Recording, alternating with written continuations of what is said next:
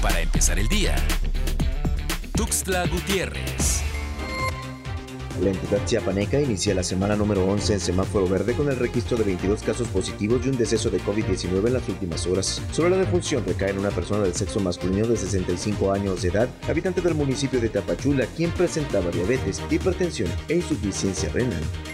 El Hospital de Especialidades Pediátricas en coordinación con el Banco de Sangre Dr. Domingo Chanona, bajo el lema Salva un niño, invitan a donar sangre para pequeños internados en este nosocomio. La cita es el próximo 29 de abril a partir de las 7 de la mañana hasta las 2 de la tarde en el Hospital Pediátrico. Para mayor información sobre la donación de sangre, puedes llamar a los números telefónicos 61 70700 extensión 1500 1501 el presunto responsable de asesinar a una pequeñita de 7 meses de edad en la colonia Plan de Ayala, en Tuxtla Gutiérrez, fue identificado como Namor N, de 45 años, originario del municipio de Pantepec.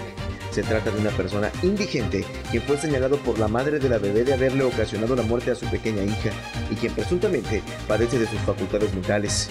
De comprobarse esta condición, el señalado tendría que ser recluido en una clínica especializada y no en prisión.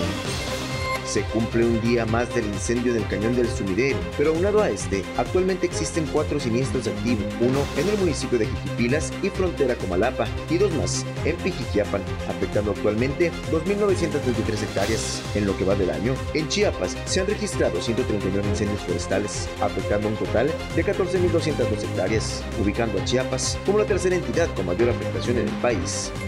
La temporada de estiaje ha provocado que los ríos en la ciudad estén por llegar a sus niveles más bajos. Los porcentajes más bajos se aprecian desde Tonalá y hasta Pijijiapan, incluso el río Lagartero. En estas fechas se seca por completo. No obstante, ya se acerca la temporada de lluvias y se espera que estos efectos se reviertan.